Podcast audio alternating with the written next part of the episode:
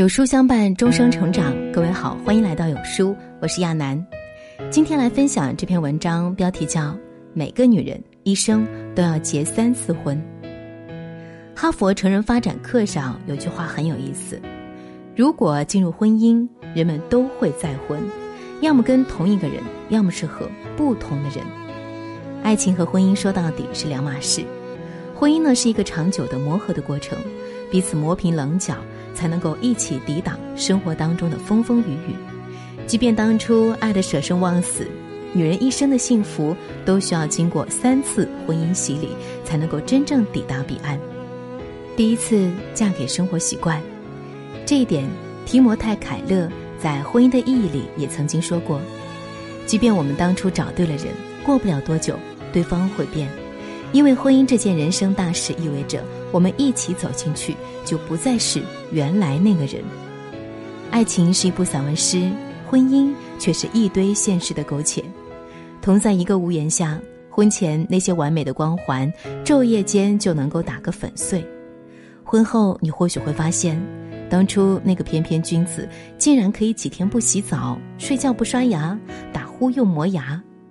最让你崩溃的是，他还要试图同化你，以他认为舒适的标准要求你。于是，从第一次争吵开始，吵架逐渐成为了你们的日常伴奏，而不再只是插曲。婚姻就像跳双人舞，双方都要在不断的退让和前进中找到协调的可能。刘青云和郭蔼明结婚二十年，一直被称为神仙眷侣，但也都曾不可避免遭受现实的洗礼。刚结婚的时候，他们也曾经争吵闹别扭，常在做饭这件小事上吵个不停。刘青云对饮食的要求很严，煮东西一定要先用呢油来爆一下姜葱，葱不能一把撒，该放两条葱时不能放三条。煮面用的水呢不能够超过理想的刻度，汤料要讲究，不能把面和汤一起煮，要先把面煮好再另外浇汤。随心的郭爱明却很难接受刘青云严格的煮饭要求，因此两个人总是争吵不断。瞧，再美好的爱情都经受不住现实的烟熏火燎，吵起来谁看谁都觉得面目可憎。这种令人窒息的生活状态持续一段时间后，两人都快要崩溃了。冷静的反思后，确定仍然是深爱着对方，只是生活习惯不同，彼此不适应。于是两人做了决定。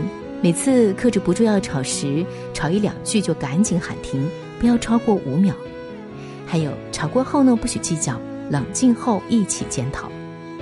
爱是包容，婚姻是迁就，一段持久的关系，谁都不是旁观者。嫁给一个人，首先是嫁给他的生活习惯，需要有勇气面对理想和现实的差异，也要有一起解决问题的共识。只是我们都习惯性的忽略了人性。以为对方爱自己就应该接纳一切，而忘了自己应该付出的宽容。第二次呢，是嫁给他的朋友圈。俗语有言：“人以类聚，物以群分。”一个人多多少少都会受到朋友圈子的影响，即便开始时不太一致，相处久了，三观的天平也会开始倾斜。心理学上有个概念叫“重要他人”。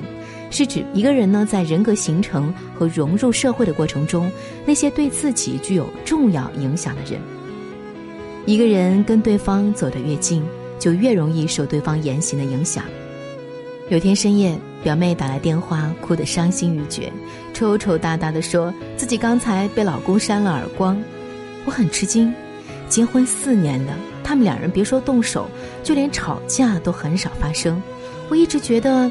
表妹夫性情很温和。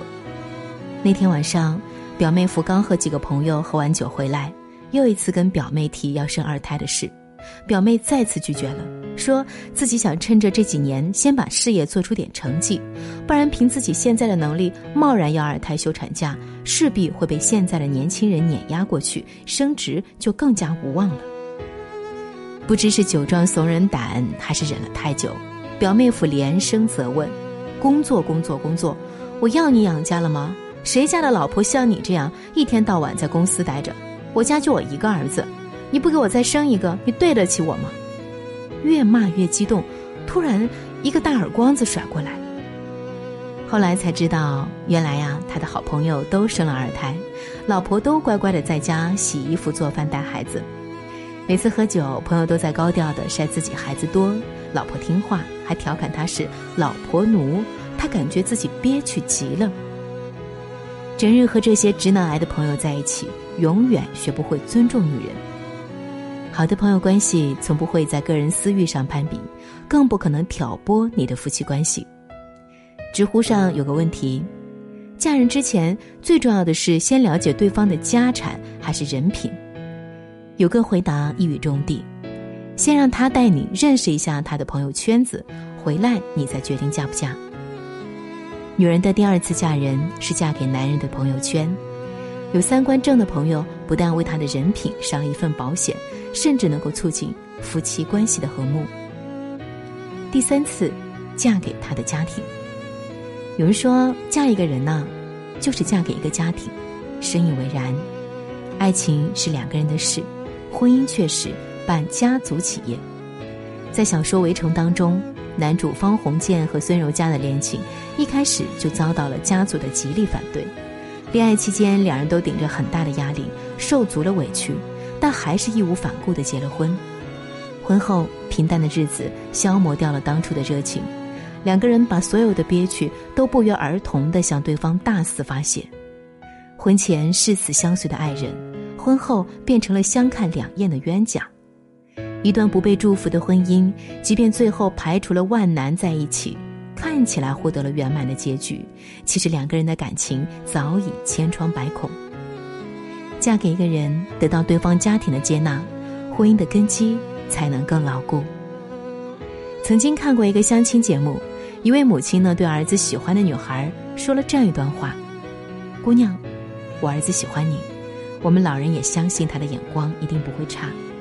只要你愿意嫁过来，我们就会把你当做女儿一样对待，不会干涉你们俩的小家，也会尊重你在家庭和事业之间的选择。”这个来自内蒙古的普通家庭，父母从不在孩子面前吵架，遇到问题了也是互相包容，一起面对，一起解决。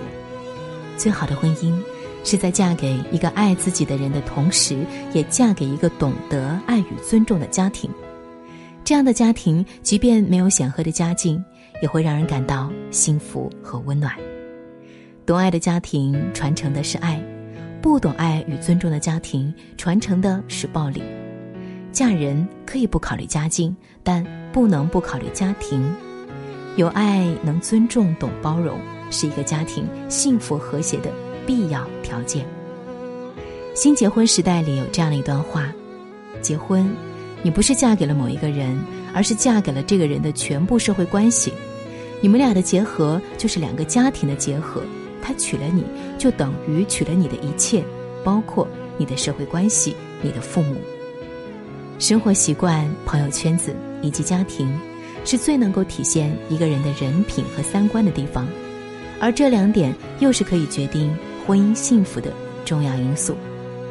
托尔斯泰说：“幸福的家庭都相似，不幸的家庭各有各的不幸。那些幸福的婚姻都并非仅仅依靠爱情来维系的。女人每一次的再婚，都是在检验这段婚姻的适配度。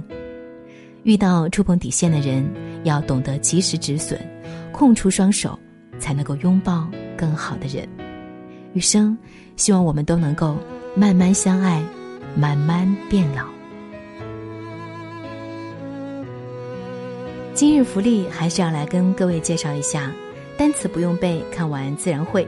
四天词汇急救训练营，专业老师一对一辅导，让零基础的你轻松记忆单词，学好英语。课程原价九十九元，限时拼团零点零一元领，仅剩最后二十个名额，先到先得。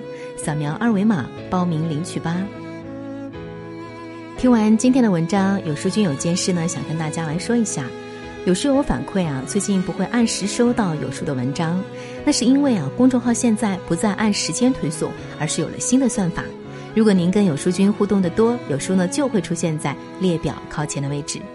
如果您想更多的看到有书，麻烦呢点一点再看，多和我们互动，这样有书就能够出现在您的公众号靠前的位置喽。走心的朋友越来越少，所以您对我们来说越来越重要。未来的日子还希望有您一路同行。好啦，今天的文章就分享到这里。长按扫描文末二维码，在有书公众号菜单免费领取五十二本好书，每天有主播读给你听。我是亚楠，明天同一时间我们不见不散。